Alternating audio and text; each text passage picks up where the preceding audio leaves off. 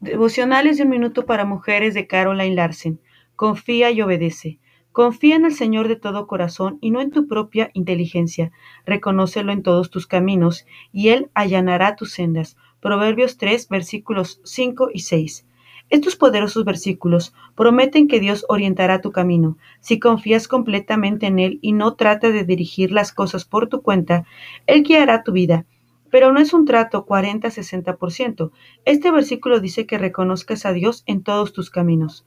No puedes elegir determinadas partes de la palabra de Dios para obedecer, ignorando otras. Dale a Dios el control sobre tu vida. Confía lo suficiente en Él como para creer que te guiará y te protegerá. Es un pensamiento reconfortante saber que Él tiene el control, ¿verdad?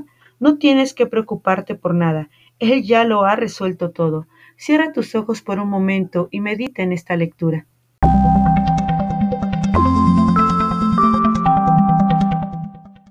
Una madre conforme al corazón de Dios de Elizabeth George. Libertad y disciplina.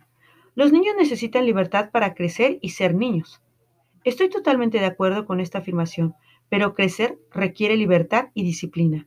Y la disciplina es un término que ha perdido mucho su brillo en el vocabulario actual de la crianza infantil.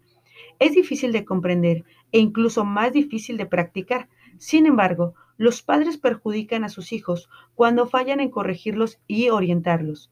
Proverbios 3:12 dice, porque el Señor disciplina a los que ama, como corrige a un padre a su hijo querido.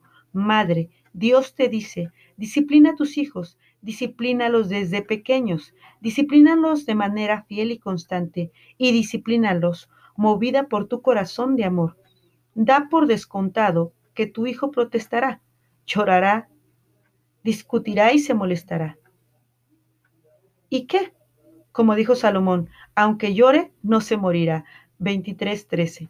Señor, dame tu perspectiva de lo que mi hijo necesita. Quiero dar a mis hijos un futuro maravilloso en ti, un futuro que empieza ahora mismo y que exige diligencia de mi parte. Amén. Esperando que sea de bendición para tu vida estas lecturas. Saludos.